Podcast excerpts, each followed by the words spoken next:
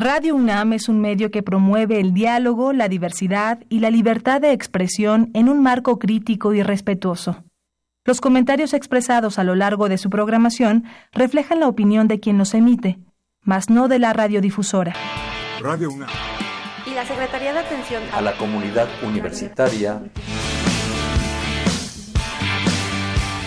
a través de la Dirección General de Atención a la Salud presentan Confesiones y confusiones. Un espacio de salud para los jóvenes.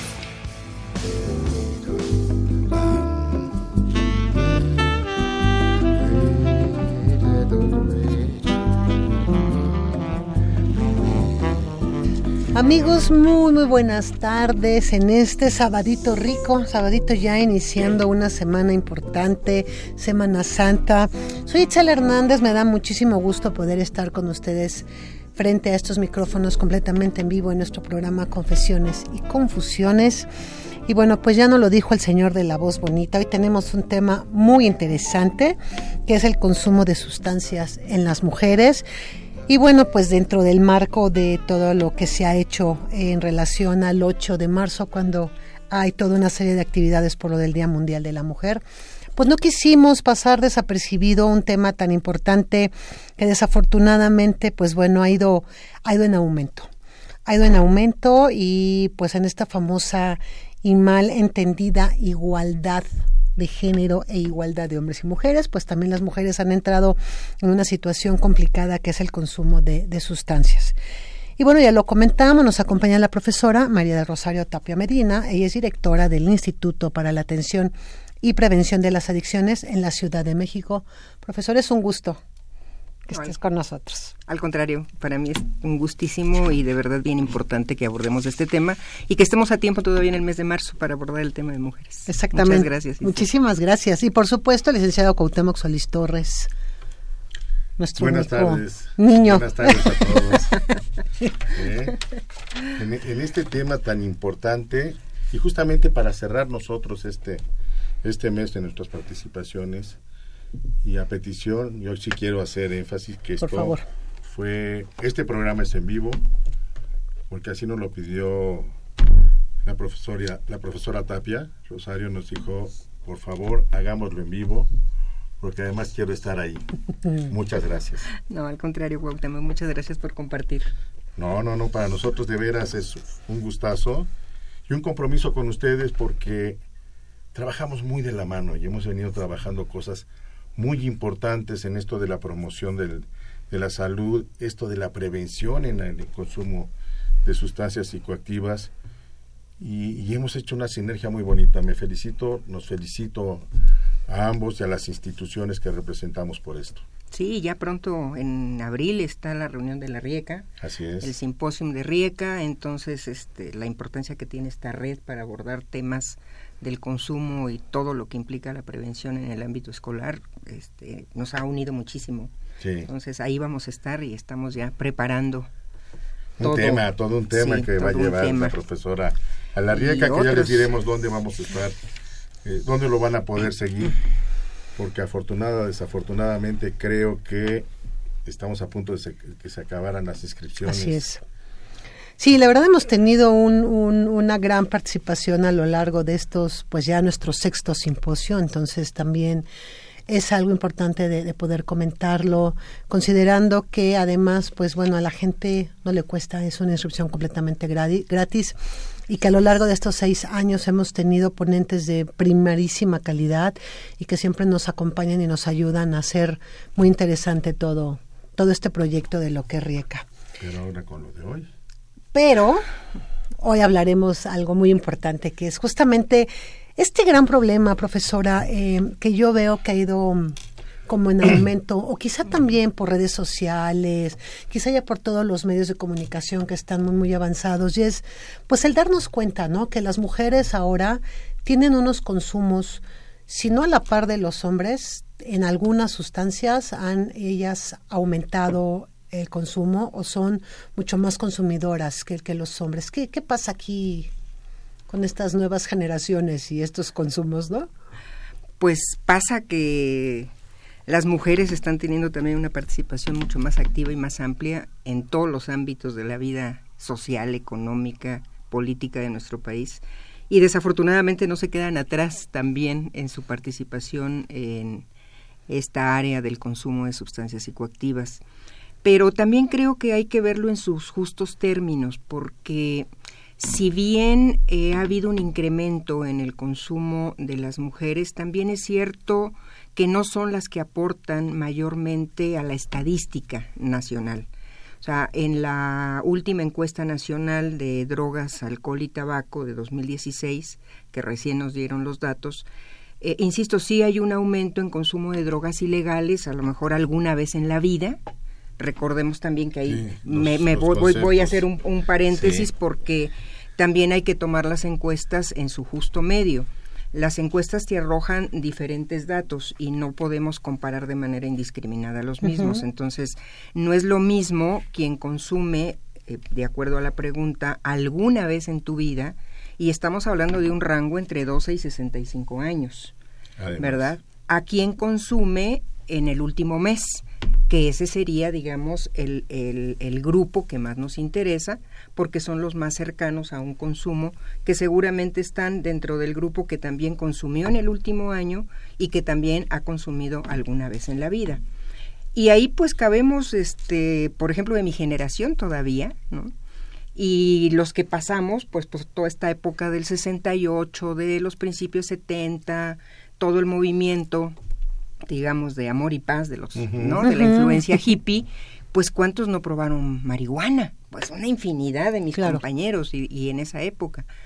¿Cuántos se quedaron en eso? Bueno, yo conozco uno, ¿verdad? De, de, toda esa cantidad, pero si nos vamos a ese rango, pues es un rango enorme, por eso generalmente puede ser muy alto, entonces no podemos irnos con esa cifra. Esta cifra nos habla de que sí hubo un aumento de las, en el consumo de mujeres alguna vez en la vida, pero lo importante es saber si ellas han repetido el consumo, que no quedó en algo experimental, y si ahora son consumidoras, eh, digamos, consuetudinarias o ya dependientes. Entonces, eh, aquí nos habla de, de este mm, amplio espectro, digamos, de, consumo, donde yo veo, de acuerdo a los datos del ENCODAT, el principal crecimiento en el consumo de las mujeres es en alcohol en primer lugar, y no en alcohol en general, sino específicamente en el consumo excesivo. O sea, hay un eh, desfogue, digamos, en, en, los días en que las mujeres, igual los hombres, van a los antros en un día específico o dos a la semana y ahí, valga la expresión, se revientan y entonces hay un consumo excesivo. Y ahí sí las mujeres tienen una participación importante y sí son parte de la estadística. Aún así, siempre les ganan los hombres, todavía. Casi en proporción de dos a uno, ¿eh? Así es, sí. O sea, y, y, yo creo que lo, la ENCODAD, las encuestas de adicciones, la encuesta de estudiantes, las, las cifras que tenemos en la universidad, nos dan esa, siempre esa, esa separación. Es que están, están tomando la a lo mejor están creciendo de manera similar, sí, pero no es que estén alcanzando los mismos niveles de consumo, no, no nos dan, no nos dan en ningún lado. No, no, no. Y, eso es, qué bueno que, haces ese, esa reflexión. Porque decir que alguien fumó alguna vez marihuana o alguna vez en la vida se tomó una, una copa de cerveza. Es un mundo de ¿Eh? gente. Y por eso está en la estadística de consumidores de alcohol, pues no, como que nos deja lejos de la realidad. Nosotros hemos hecho ahí una separación muy, muy cercana a la que tú afirmabas en ese momento, los que consumieron en el último mes, que consumieron en el último año también y que tienen más de un año de haber iniciado el consumo. Entonces nos da una mayor certeza de quiénes son nuestro grupo objetivo para esto. Y las cifras nos resultan de veras muy bajas. Eh, tenemos los factores protectores que son la escuela, la educación. Cierto está que mientras más vayan avanzando en los este, en el nivel escolar, pues tienen más cosas que hacer como para, para dedicar su tiempo libre que este, estar viendo qué, qué consumen o qué, o qué se meten, como dicen ellos, ¿no? Exacto. Y fíjate que otra, otro dato importante que arroja la, la encuesta respecto a las mujeres, ahí sí, al igual que los hombres, el consumo se centra más entre los 18 en general 18 y 34 años, y hablando de alcohol entre los 18 y los 65. Entonces, em, está lastimando menos a los eh, menores entre 12 y 17. Parece que se ha empezado a incidir un poco con, no sé, campañas, el trabajo preventivo que se hace en muchos ámbitos, y yo diría especialmente aquí en la Ciudad de México, donde el crecimiento ha sido realmente no significativo en, muchas áreas. Y eh, el problema creo que lo estamos teniendo en esta parte de los jóvenes que van ya a la universidad, salen de bachillerato y empiezan una vida más independiente, una vida más este, fuera del control familiar y pues ahí se unifican con diferentes factores de riesgo y entonces es donde más incrementa el consumo, entre 18 y 34. Y creo que ese es un grupo etario al que tenemos que empezar a ponerle más, atención porque se vincula de alguna manera como muy clara con esta problemática que ahora recién surgió en la universidad y que se hizo así como muy explosiva, pero te da cuenta de que sí hay un grupo de jóvenes, estudiantes o no estudiantes, o tenemos una buena cantidad de jóvenes que han dejado de estudiar y que pueden estar en un problema de consumo, ya de, valga la redundancia, de consumo problemático de, de alguna sustancia, especialmente alcohol y tabaco, que son las legales, ¿no? que son las que se venden con más facilidad, que pueden ir a cualquier tienda de autoservicio y están ahí, ¿no? Que pueden ir a cualquier tienda o a cualquier de estos espacios donde hay este varias varios en todos los lugares, ¿no? Pueden ir a comprar el cigarro. A mí lo que me ha mucho la atención es que justamente esto que platicábamos un poco antes de entrar al aire es que también viene esta parte de los papás permisivos en donde ya no ponen reglas, en donde ya es, bueno, pues si te vas, qué bueno, con quién te vas, no sé, y si, llegas, si llegas o no llegas no también. Llegas también, ¿no? Así es. Yo creo que también ahí es donde ha habido justamente este parteaguas importante, a lo mejor en determinados consumos. Nosotros damos las pláticas cuando viene la jornada médica de bienvenida a los papás, sobre todo de tanto preparatorias como colegios de ciencias y humanidades, y sobre todo los alumnos que entran a los colegios de ciencias y humanidades, siempre es esta parte de, señores, sigan cuidando a sus hijos, porque vienen de un lugar donde están controlados a un lugar donde ellos empiezan a tomar sus decisiones. Entonces estén atentos con ellos, vigílenlos, vean que tengan sus tareas, con quién se juntan, porque es justamente en este momento donde viene como el clic y es donde entonces tenemos también que incidir con estas con, este grupo de edad porque todavía están muy chicos para empezar sus consumos de sustancias no solo de alcohol de tabaco sino sí empiezan a experimentar especialmente pues la, segunda sustancia es marihuana ¿no?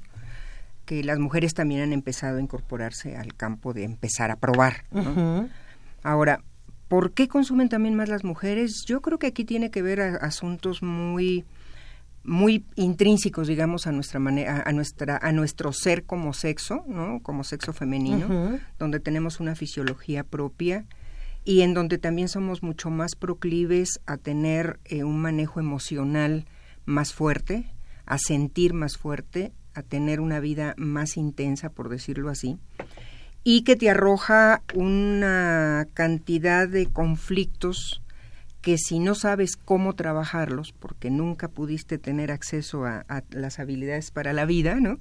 A las habilidades personales y sociales, te hacen crisis, te generan ansiedad, te generan angustia. Eh, las mujeres son muy, somos muy susceptibles a estar tristes, somos muy susceptibles, muy vulnerables a tener problemas de depresión desde muy jóvenes o si no nos tratamos aparecen después, más tarde. Y entonces eh, la posibilidad de que el consumo de las sustancias psicoactivas tengan un papel para aminorar y tranquilizar está ahí, ¿no? porque no tenemos otra alternativa. Incluso el uso de medicamentos, ¿no? de fármacos que se venden con receta y que luego se los volamos a la mamá. Y esta sin receta, ustedes Sí, además todo lo, todo lo, que se vende, ¿no?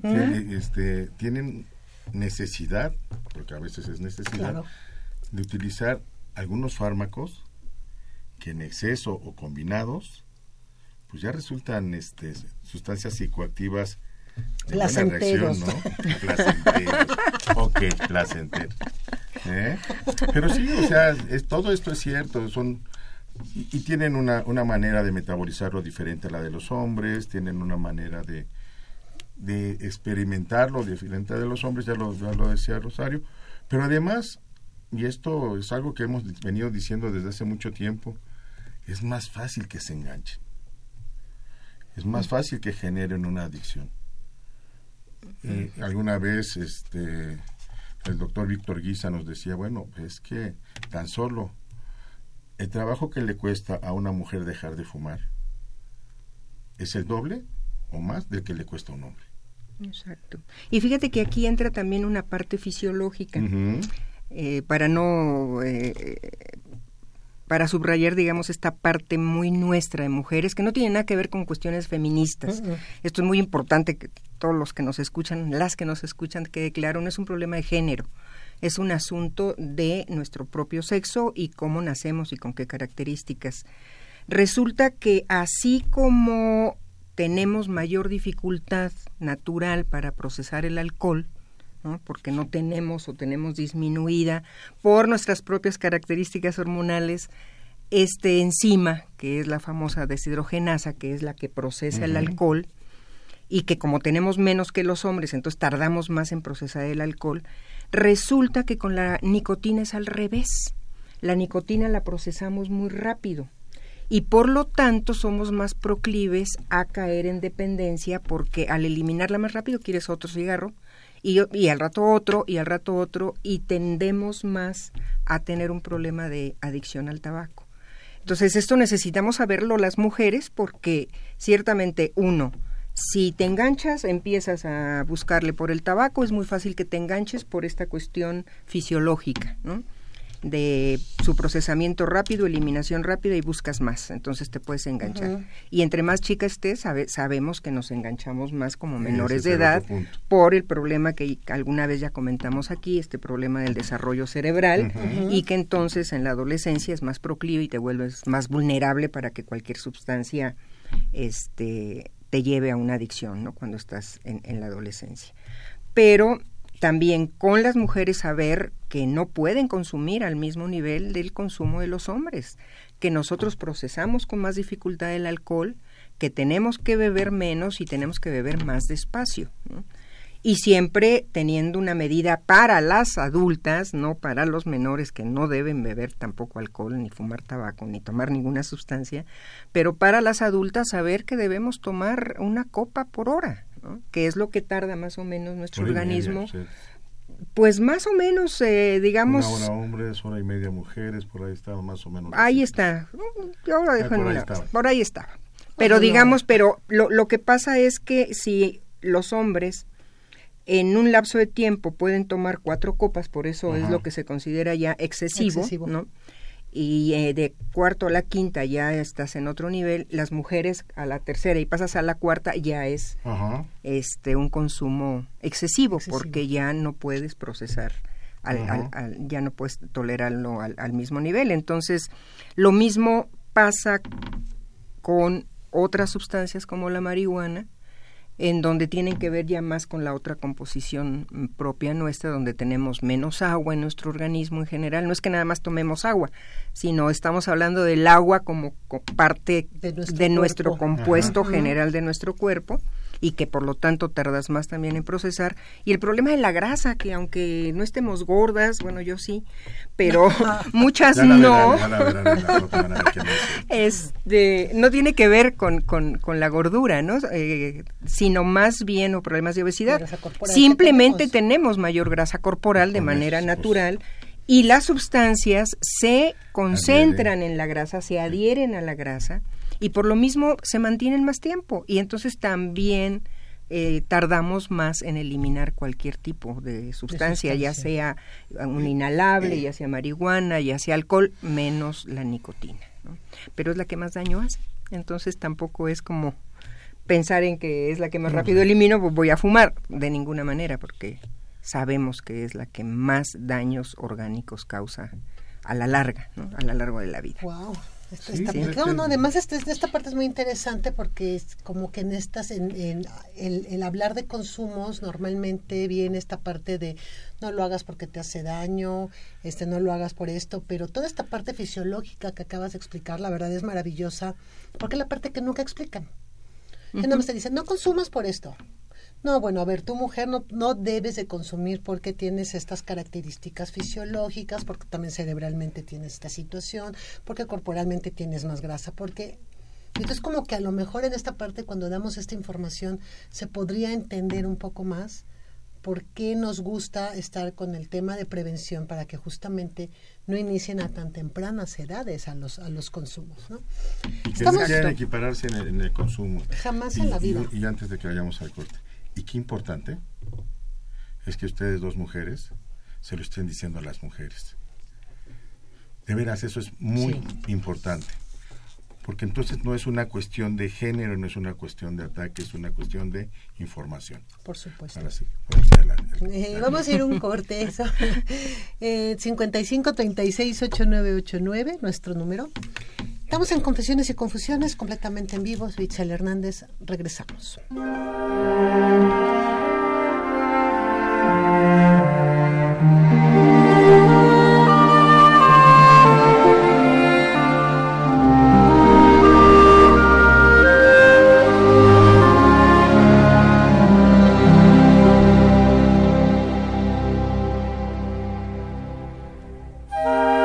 She's a fool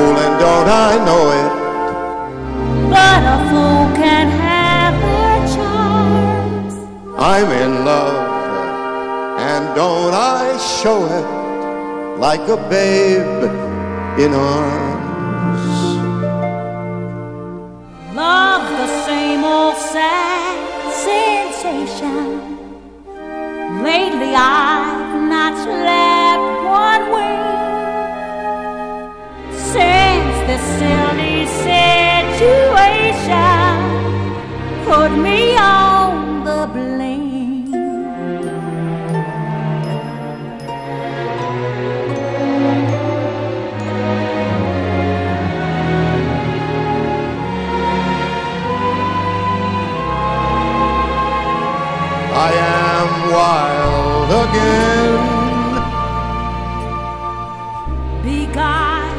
Regresamos, son, pues aquí como ustedes escucharán no paramos de hablar aún estando en nuestro corte musical con esta voz maravillosa de, de, Frank Sinatra. La verdad yo creo que ha sido una de las voces más espléndidas que la música nos ha dado y que definitivamente sigue, sigue sonando algo delicioso para, para un sábado en confesiones y confusiones. Y bueno, entramos obviamente al aire y estaba platicando la, la profesora toda esta parte de los consumos que tienen más las mujeres y, y comentaba el licenciado que bueno, desafortunadamente hubo un tiempo en que las mujeres eh, tenían los consumos de monas, ¿no? Estas monas famosas que van con algún con, con, algún activo, algún inhalable, pero les empezaron a poner sabores. Sabores, sí.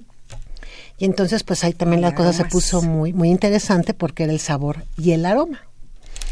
Y afortunadamente ha bajado el consumo de esta de esta práctica, ¿verdad? Sí, afortunadamente eh, nos preocupaba de la encuesta de 2014, 14. la de estudiantes, la encuesta nacional de estudiantes y la sobremuestra que se hizo aquí para la Ciudad de México, que por un lado había disminuido ya eh, en relación a la anterior encuesta de 2012, había se había reducido el consumo de inhalables, pero también expresaba que las mujeres empezaban más chicas a consumir antes que los hombres consumían inhalables. Y tiene mucho que ver con esto que veíamos de cómo nos sentimos luego las mujeres.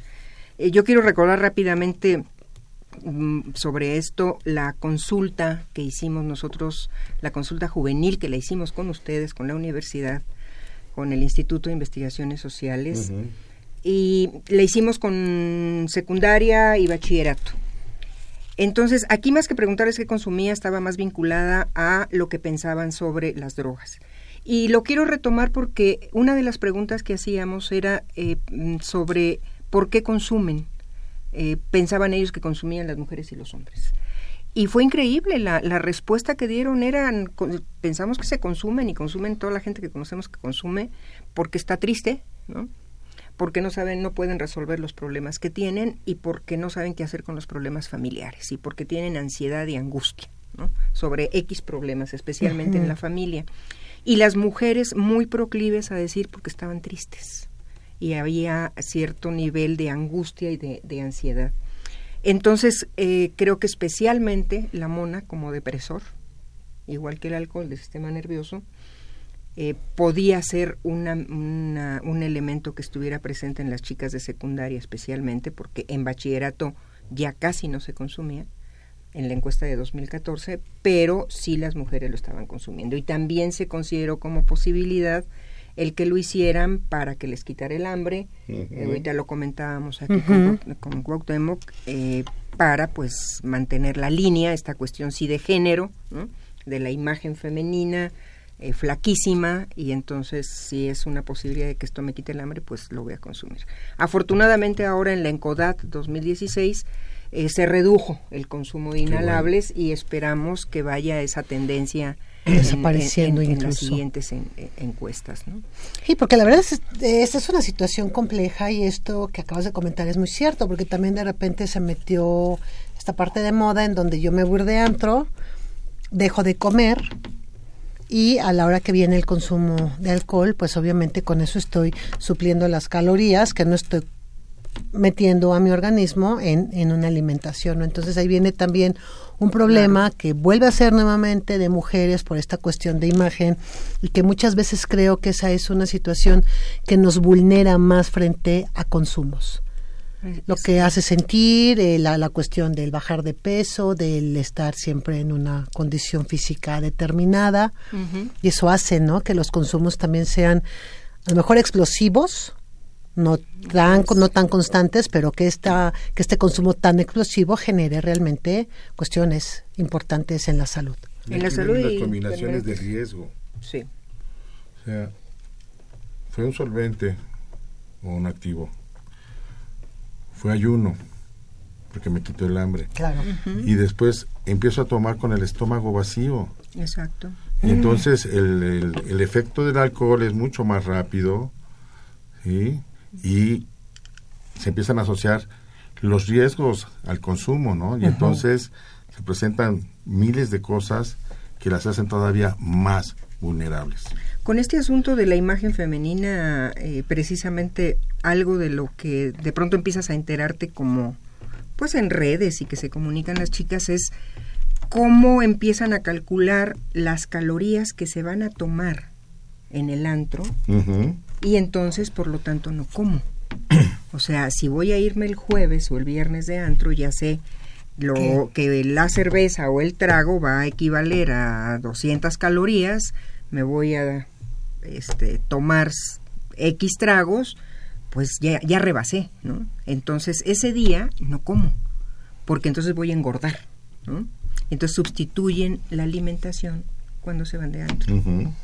Y entonces los riesgos, como bien dice Cuauhtémoc, son mayores porque no tienes ninguna posibilidad de metabolizar siquiera en mejores condiciones, ¿no? Claro. ¿Qué están consumiendo más? Alcohol. O sea, el alcohol sigue repuntando ahí el... El alcohol sigue repuntando, se incorporan cada vez más las mujeres al consumo y al consumo excesivo. Esto con lo que empezábamos al principio del programa. Ese es el principal problema que yo veo y tiene que ver muchísimo con esos consumos explosivos. No tenemos un problema de consumo consuetudinario. La gente no bebe diario en general en, en- en- en este país, ¿no? Eh, como en otros países Exacto. que tú Europeos, bebes todos ejemplo, los días, ¿no? Una copa, una copa, una De copa. vino y- Exacto, y no hay problema. Aquí los consumos son explosivos y entre las mujeres más. ¿no? Entonces, lo que sí estamos viendo es que las mujeres se exponen a mayores riesgos. Finalmente, en una sociedad que todavía es machista, Itzel, Cuauhtémoc, no lo podemos negar, las mujeres somos más susceptibles de enfrentarnos A los estigmas. Así es, ¿no? De entrada, tú puedes ver a un chico, una, este, un hombre que se está cayendo por alcohol o por otro, intoxicado por otra cosa, y después está borracho. Ves a una chica y entonces ves la posibilidad de cualquier cosa, ¿no? O sea, de agredirla sexualmente, de abusar de ella, de violentarla de cualquier forma, de robarla, de cualquier cosa. O hasta sea, de ¿no? ayudarla. También, ¿sí? también, Hasta- Y también. conste que lo dejé Sí. hasta el último. Sí. Hasta de ayudarla. Por supuesto. ¿sí? En el mejor de los casos, hasta de ayudarle. Porque a veces al muchacho, ay, ya luego despertará. ¿sí? Y si alguien actúa bien, pues tratará de ayudar a esa muchacha para que no se... Pero finalmente los riesgos ahí están. ¿Sí? Es. Sí. Y, y mucho también tiene que ver con que pues todo esto lo preparan una vez que salieron de casa. El, lo- el uso de, de inhalables, de solventes, de activos, son, son drogas diurnas que no dejan mucho, mucha evidencia inicial para quien las consume en el, en el transcurso del día a la mañana y regresan a la tarde a su casa. Y con papás ausentes también ahora Claro. que están Trabajando. fuera también, ¿no? Por, por la cuestión laboral, pues también se vuelven como esta parte mucho más susceptibles, mucho más vulnerables. Y ausentes emocionalmente también, Esa es la otra. Sí, no solo físicamente, sino también padres ausentes emocionalmente.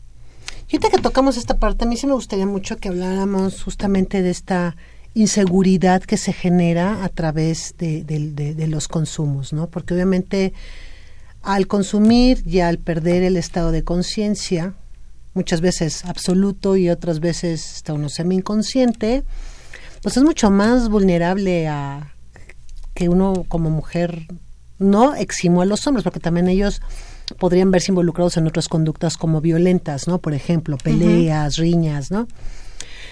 Pero, eh, ¿qué pasa en, en- en- en estos consumos con, con las mujeres? Con esta ¿Y seguridad, por qué no porque... empezamos desde la casa hacia afuera? O bueno, ¿qué pasa con la casa?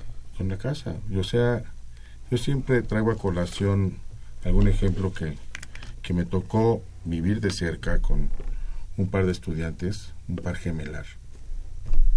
Se van los dos de fiesta y regresaron igual. La muchacha tiene un problema. El muchacho está creciendo. Exacto. La muchacha. Ese sí es un problema de género. Sí, pero yo, yo por eso dije, ¿por qué no lo empezamos a ver desde la casa? Es un par gemelar que fueron a la misma fiesta juntos, regresaron igual. ¿Sí? Él está creciendo, él se está haciendo a la vida, se está incorporando a la sociedad. Se está haciendo Ella hombre. se está perdiendo. Y todos los adjetivos que ya conocemos, entonces- ¿no? Exacto. ¿Y entonces qué pasa? O sea, son los mismos padres, es la misma casa. Ya no me estoy yendo más a Son donde los hijos. llegar. Sí, Y entonces- gemelar, además. Y es gemelar. Y es cierto, ¿eh? Además. Además es cierto. ¿Sí? Entonces, ¿qué hacemos? Sí, no, yo creo que aquí entra tremendamente el problema de género. ¿no? Eh, ahí creo que en el consumo también está metido, en el caso de las mujeres muy metido el, te- el tema de género, porque también no hay que olvidar que de pronto las mujeres en la medida en que nos incorporamos cada vez más a la vida productiva, nos exigimos más. Sí, claro. ¿no? porque somos súper mujeres y entonces tenemos que ser las mejores amas de casa, las mejores madres, las mejores trabajadoras, todo lo hacemos bien, o las mejores estudiantes y seguimos trabajando. ¿no?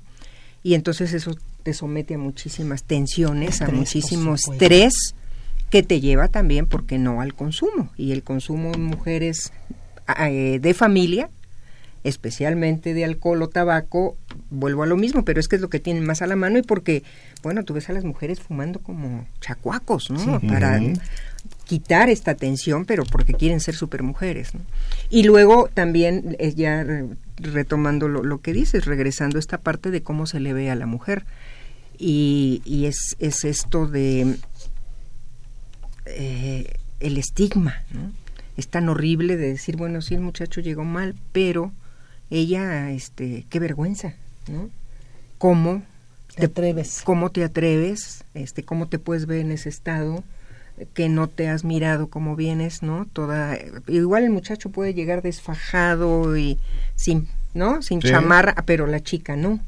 Exacto. Y es por eso creo que el problema de la imagen de género, donde la mujer siempre debe guardarse todo, guardar el estilo, guardarse pues prácticamente todo, ¿no? Uno no puede quejarse, no, no debe quejarse, eh, tienes que ser sumisa, tienes que aguantar, tienes que aceptar todo lo que te venga, pues es muy, muy, muy mal visto. Y creo que es un agravante para mantener el enojo o la depresión, tristeza y seguir consumiendo. Entonces creo que los padres ahí tenemos una gran responsabilidad de generar una educación más este ya más equilibrada, ¿no? Creo que ya estamos Pues más equilibrada y más pensada, ¿no? O sea, Pues- más pensada hacia lo que estoy haciendo. romper con el machismo este, ¿no? este, aguantarme dos segundos antes de, de- de decir las cosas que quiero decir, aprendiendo a decir las cosas que quiero decir. y parejo. que- sí, parejo, para que las cosas sean realmente comprensibles. Porque estas actitudes también generan pues el reto, ¿no? Ah, pues porque él sí, yo no, pues ahora También. nada más. Así es. Y, y ahí vamos, con, y estamos hablando de, de- de muchachos en adolescencia previo a la, a la adultez, este, que todavía tiene muchos conflictos de desarrollo, mucho conflicto para poder procesar todo esta, este tipo de información. Para, seguramente para ella fue, somos diferentes, a él si lo quieren, a mí no, a mí claro. no. Y se Y agravan con, problemas con eso emocionales. generamos todo lo que ustedes han estado comentando aquí que pues, está grave. ¿eh? Sí, y además porque finalmente los riesgos eh, son para ambos, para hombre y para mujer. Ujú. Creo que la única, y a veces ni siquiera los hombres se pueden salvar de un abuso sexual o de una violación, Por supuesto. pero están, digamos, menos expuestos en, en ese sentido que las que mujeres. Así es. claro. Los hombres, como bien lo decía Citzel hace rato, bueno, tienen más peligro o más riesgo de caer en situaciones de violencia porque parece que el alcohol genera en un momento dado también estas situaciones, especialmente en los hombres, no en las mujeres, de sacar su macho interno y se ponen muy muy violentos, de someterse a riñas, de acabar en detenidos o por el alcoholímetro o Muertos, ¿no? en un accidente. ¿cuántos jóvenes no tenemos todavía, a pesar del alcoholímetro, que mueren eh, manejando con problemas de alcohol o, o de otra droga? Y el riesgo parejo para todos, pues de tener un asalto, un secuestro, son vulnerables. Aquí el mayor riesgo para la mujer es el asunto de la violación sexual y lo valga pues nuestra fisiología también quedar con un embarazo no deseado. Por supuesto. ¿no? Y que luego no sabes ni con quién.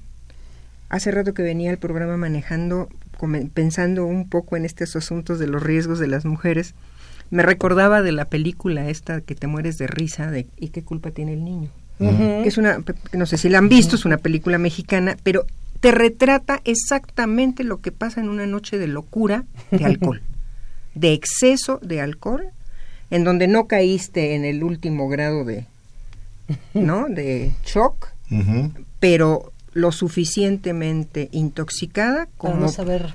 para no saber ni con quién tuviste una relación sexual y de dónde salió el niño, ¿verdad? Y al final Pues al final. ni siquiera este del que pensaba, ¿no? O sea, que estaba tan intoxicada que ni siquiera se enteró. Ese es un, un- un riesgo mayor y que pues te echa a perder todo tu proyecto de vida, ¿no?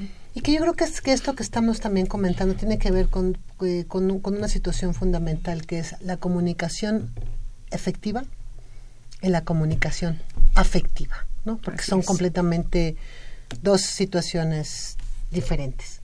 La parte del afecto en cómo me comunico con, con los otros, cómo me comunico conmigo, y la parte justamente la efectiva, que tengo que decir lo que tengo que decir. Y el otro día estaba leyendo algo muy interesante que decía, como, como para algunos hombres el no es sí. Y esto que se ha estado manifestando mucho en la parte de comunicación, ¿no? Si una chica dice no, entonces el hombre tiene que insistir hasta que diga sí, sobre todo en los grupos eh, de adolescentes, ¿no? Y bueno, también en algunos grupos de adultos, ¿no? Pero sí, bueno, si a las mujeres adultas de repente también esta parte cuesta trabajo al decir no, y a veces el otro dice no, es que si es no es sí. Entonces yo creo que también aquí hay que empezar como a meter campañas de que estas dos partes de comunicación son muy, muy fundamentales también para no caer en, en consumos tan, tan fuertes, ¿no? Tan explosivos, tan que nos pongan en riesgo. Pues es ese aprender a decir que no. Y es la comunicación asertiva. Y que nadie lo tome Claro. a mal. Uno es libre de decir no a cualquier cosa. Claro. y tener la seguridad de decir y el convencimiento de decir no y que el otro sepa que es no, no. Y no que estamos en este juego un poco de conquista, ¿no? O de hacerte del rogar, a, ver si la convenzo o lo convenzo. No, es que mi decisión es no. Me parece que esta es una parte muy importante de todo el trabajo preventivo. Nosotros hemos estado en una campaña, ya vamos por el tercer año, que eh, esperemos que empiece a, tener como mayor presencia es esta de las adicciones se previenen desde casa. Entonces, nos parece fundamental que en casa desde bueno, la prevención debe empezar prácticamente desde antes de nacer el niño, ¿no? Con esta parte de comunicación y de afectividad pero digamos, si no lo has hecho, por lo menos ya cuando el chico está en la adolescencia, tienes que trabajar muchísimo más la comunicación asertiva, el manejo, el conocimiento de las emociones de los padres y de los hijos, la solución de conflictos, trabajar la autoestima, la no violencia, en fin, cómo generas un ambiente adecuado donde las cosas se puedan hablar, las cosas se puedan este, resolver en familia y no tengas que llegar a este grado de incomunicación, de soledad, que es de lo que se quejan los adolescentes, que están incomunicados, que están solos, que nadie los pela, que nadie los hace caso. Entonces, si no trabajamos en familia, claro que todo el mundo vamos a trabajar, todas las instituciones públicas, las de salud, las educativas, hacemos lo que podemos, pero no podemos sustituir o es muy difícil que nosotros podamos trabajar estos temas en, en, escuela. Lo estamos viendo, o sea, la prevención a nivel educativo, no hay tiempo. No hay tiempo en primaria, no hay tiempo en secundaria, no hay tiempo en bachillerato. Se acortan, se acortan. No, si tú quieres plantearles la necesidad de hacer talleres sobre proyecto de vida, habilidades para la vida, convocar a los padres para crianza positiva, nadie tiene tiempo.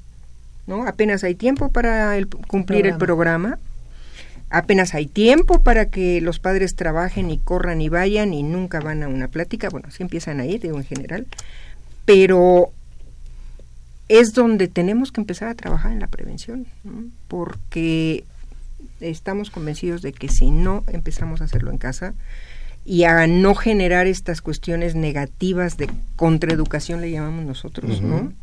O porque voy a brincar otra cosa, pero tiene que ver con la familia cuando empezamos a decirle a nuestros hijos, tómate este tequila cuando tiene 8, 9 años, 10 años, 12 años, porque quiero que aprendas a beber en casa, ¿no? Ah, prefiero que lo aprendas aquí y no en la calle y que no sepas y que te vayas a marear. O ten el cigarro o te desenvuelves en un ambiente de consumo eso es lo peor que podemos hacer con los hijos, porque bueno, pues ahí está la estadística. está la estadística. Alguna vez en la vida, pues sí me la dio mi pues papá. claro. Claro, me la dio mi papá. La primera cerveza me la dio mi papá, ¿no? Por supuesto. y en casa. Y que yo creo que aquí esto es también fundamental. Si ves, si se viene de una familia con estos consumos, pues obviamente en mi crecimiento y en, en la estadía de mi adolescencia, obviamente, mi grupo de amigos va a tener estas características que tiene mi familia. Y entonces también como enseñar a, estas generaciones a que no todo tiene que ser consumos explosivos o excesivos. Claro. Porque no son los únicos grupos que existen en un colegio o en una escuela. Hay mucho más grupos donde me pueda yo sentir a lo mejor más a gusto, nada más que no conozco justamente eso porque vengo probablemente de a lo mejor una familia disfuncional o de una familia con consumos o de una familia con violencia, ¿no? Entonces, ¿qué hago? Pues me junto, pero a lo mejor por ahí hay otro grupo que no viene de familias tan disfuncionales, tan violentas, tan de consumos excesivos, y a lo mejor ahí es donde yo me puedo instalar y que sea mi parte como de, mira, esta otra parte también en la vida existe y no nada más existe en estos consumos, ¿no? Entonces, como también ir enseñando a que, pues todo en una escuela hay de todos grupos para poder yo establecerme también en estos grupos y poder sentirme a gusto y que no me generen a lo mejor un, un, malestar o incluso hasta me hagan un bullying, ¿no? Como toda la vida ha habido el bullying, nada más que ahora obviamente por redes sociales están todos asustados por el bullying, ¿no? Pero realmente el bullying siempre ha existido. Siempre ha existido. ¿No? Desde que fuéramos No le llamábamos bullying, ¿cómo le llamábamos? Este... Nos burlábamos de ellos. Sí. Acoso escolar, o sea, No, como acoso sea, no, el acoso es ahora, no, Pero es como esta Nos parte, ¿no? burlábamos de la gente porque estaba gordo, porque usaba lentes o porque El cuatro ojos, no, porque no sabía controlar el balón cuando se lo dabas. Entonces ya, Y el ya, inútil, pero, el pero nunca de le no sé sacamos película ni lo subimos a una red. Claro. Ahora es lo que pasa, Yo, yo ¿no? quisiera nada más antes de cerrar esto que decía Rosario de, de la familia. Si la familia le invirtiera un poco de tiempo, de calidad, a comunicarse con entre ellos, de veras que, de veras que resolverían la gran parte de, de los problemas. Y aquí aplica aquella ley administrativa de Pareto con un 20% del tiempo van a resolver el 80% de los problemas. Exacto. Es de veras, buena comunicación. Y esto no significa que se vuelvan coercitivos, que, que los muchachos no vayan a disfrutar su, su juventud, ni, ni, todo eso. Por el contrario, que aprendan a disfrutarla al máximo exponiéndose lo menos. Siempre van a correr riesgos, innegable, porque si no, no se crece, pero que los empiecen a calcular, que los empiecen a pensar un poco más, que vean con quién se van a juntar, tomando esta otra parte que, que decía Excel. Y entonces van a tener mejores posibilidades de salir adelante, en todo, y mejores principios para actuar una vez adultos. De acuerdísimo. Es fundamental la actitud de los padres porque uno entiende que trabajan todo el día, llegan cansados, pero no se asumen ya. Yo es, es, algo que he visto como que cada vez menos los padres se asumen como cuidadores, como que están dejando mucho así al mundo, a los hijos. Lo estamos viendo incluso eh, nosotros estamos trabajando mucho con los padres de familia a nivel primaria, que nos han dado oportunidad ya los sábados de trabajar para generar ahí facilitadores en crianza positiva. Y te das cuenta que a los padres como que les cae el 20, ¿no? O sea, como que no... Ay, soy papá. Soy- exacto, yo, yo lo tengo que cuidar, tengo que dar todo esto. Lo que, bueno, no, no quiero parecer vieja, pero uno dice, bueno, antes era algo más mm, común, más natural.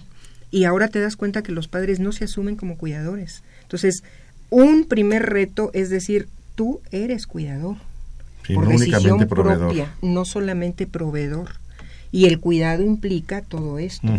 Entonces, ciertamente trabajas todo el día para ser proveedor, pero eso no justifica que tú llegues, mamá o papá, en la tarde, en la noche, y llegues, lo primero es a regañar. Si ya comiste, si lavaste los trastos, si te guardaste el uniforme, si ya hiciste la tarea, te dije que arreglaras esto y no lo has hecho, fuiste a comprar no sé qué, o sea, llegan a exigir lo que ellos no han hecho, ¿verdad? Que les Porque no están en casa. ¿no? A los papás. Sí.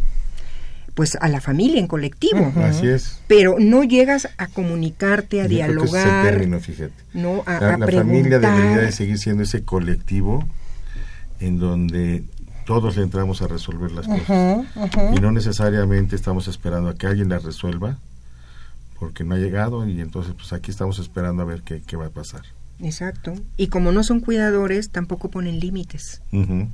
Sí, o sea, se asumen, muchos papás ahora se asumen como cuates. Yo, yo he presenciado escenas que no puedo entender de cómo los padres permiten que los hijos les hablen en, en, en- En ese en- tono, ¿no? En, en esa igualdad. tonos, en un tono de igualdad y el papá no, no, no le importa. Le ¿no? presume. Cl- Claro, o sea, este, sí, expresiones hasta de chicos, ¿no? Así de entre jóvenes que pueden ser normales, con palabras, este, pues, altisonantes incluso. Con el papá. Y la mamá, entonces así como que ni me molestes, ¿no? Este, no, ves que no hay límites, no hay límites, entonces tiene que ver con este autoconcepto de cuidador y cómo tenemos que empezar a trabajarlo con las nuevas generaciones, porque no cuidan. Eso es interesante porque a final de cuenta, pues pareciera ser que los papás son como otros hijos dentro de la casa, ¿no? O son los hermanos mayores. Exacto, entonces, los A cuates, a a hermanos mayores. hasta los hermanos mayores, ¿no? mayores, ¿eh? O los hermanos, A ¿no? veces. A veces hasta piden que los cuiden. Casi, ¿no? casi, ¿eh? Entonces, esta responsabilidad que se les da a estas nuevas generaciones de, bueno, tú estás responsable por ti porque, pues, eres inteligente, capaz. Digo, yo la verdad sí es como una cuestión y como bien lo comentabas, no es de que queramos oírnos a la antigua, ¿no? Pero al final de cuentas eso sigue, sigue funcionando en cuestiones de, de, conductas, en cuestiones de tener una vida mucho más eh, recta, de respetar, ¿no? Incluso muchas cosas que en esta en, en, este momento ya no se respetan, ¿no? Las cuestiones éticas, por ejemplo, Claro. Ya no respeto al otro, no respeto a los grandes, no respeto a los niños, no respeto a, a las mujeres, abuelos. a los abuelos, ¿no? Ya me vale, ya te digo de cosas, ya te insulto. Y entonces caemos en un caos absoluto social. Así porque vivimos en un caos por la falta justamente de unos valores que para mi gusto siguen siendo importantes. Sí van cambiando con el tiempo, pero hay valores que son universales y que deberían de seguir siendo como el pilar de las sociedades, porque si no, pues es como la gomita que pega a una familia funcional, ¿no? No, yo también luego digo, bueno, es que por la edad, este, me van a ver demasiado conservadora, de, de ideas viejas. No, o sea, yo compruebo día a día cuando hablo con las familias, independientemente de su desarrollo académico, de su desarrollo económico, de dónde estén, que la familia que tiene estas capacidades amorosas en, la, en, casa, que tienen esta comunicación, que tienen esta vinculación donde hay límites entre padres e hijos, ¿no? Donde resuelven las cosas de otra manera sin violencia y tratando siempre de reconocer lo bien que hacen los papás y los hijos también como parte de, de este fortalecimiento de la autoestima, tienen una mejor posibilidad de resolver las cosas. Y en general yo hasta el momento no he conocido a una chica, un chico, persona adulta que sea dependiente de alguna sustancia psicoactiva que haya salido de una familia funcional. Ninguno. De no, todos los que he entrevistado, todos los que he conocido en muchísimos claro. años, cada vez que yo le pregunto cualquier situación de su historia, siempre hay un no, problema de familia disfuncional. Siempre, indefectiblemente. Claro, que son los que dan ¿no? la pauta para los consumos o para los no consumos. Así es. Es en Entonces, casa donde se hacen las fortalezas. La fortaleza para decir no. Exacto. El que me enseñen a decir no. Así es. Y que también me eh, ayuden a decir no. Es que el no se aprende cuando nos aplican límites. Exacto. y afortunadamente son la mayoría, que esa Así es la es. parte buena que tenemos que reconocer. Sí, ¿no? Porque sí, cuando sí. hablamos de adicciones o de consumo de sustancias en general, te vas a esta parte de la población que afortunadamente es minoritaria, es muy pequeña todavía y tenemos que seguir trabajando para que no se incremente. La mayoría de nuestros jóvenes no consumen. Y ¿no? obviamente darle más atención a las comunidades vulnerables, ¿no? De, de extrema pobreza o que vienen en situaciones Yo creo que esa es complicadas. y la otra es darles elementos a los jóvenes que tienen estos principios para que también entre pares rescaten a los otros. Claro. Que es mucho de lo que hemos hecho en conjunto. Lo que nosotros hacemos en la Universidad Nacional, lo que hacemos con ustedes es ir preparando promotores juveniles para que ellos también nos ayuden a, a sacar a todos estos. Pues el tiempo se nos acabó desafortunadamente. Queremos agradecer a la profesora María Rosario Tapia Medina, la directora del Instituto para la Atención y Prevención de las Adicciones en la Ciudad de México, el YAPA. Muchísimas gracias. Gracias, Itzel, y lástima que se acabó el tiempo, sí. pero bueno. Pero ya estaremos encontrándonos aquí y en muchos otros lados, Rosario. Licenciado Cuauhtémoc Solís, muchísimas gracias. Gracias, Cuauhtémoc. Mi querido Crescencio, del lado de controles, el señor de la voz bonita, Juan Carlos Osornio, en continuidad. Les recuerdo que el próximo programa del próximo sábado, por ser vacaciones de la universidad, estaremos de vacaciones, pero el día 7 de abril regresaremos con ustedes en vivo. Soy Itzel Hernández, disfruten estas vacaciones, cuídense mucho.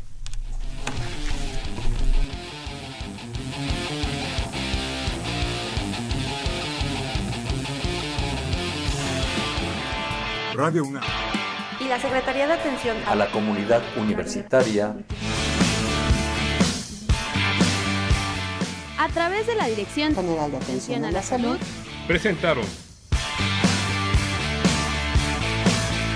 Confesiones y Confusiones, un espacio de salud para los jóvenes.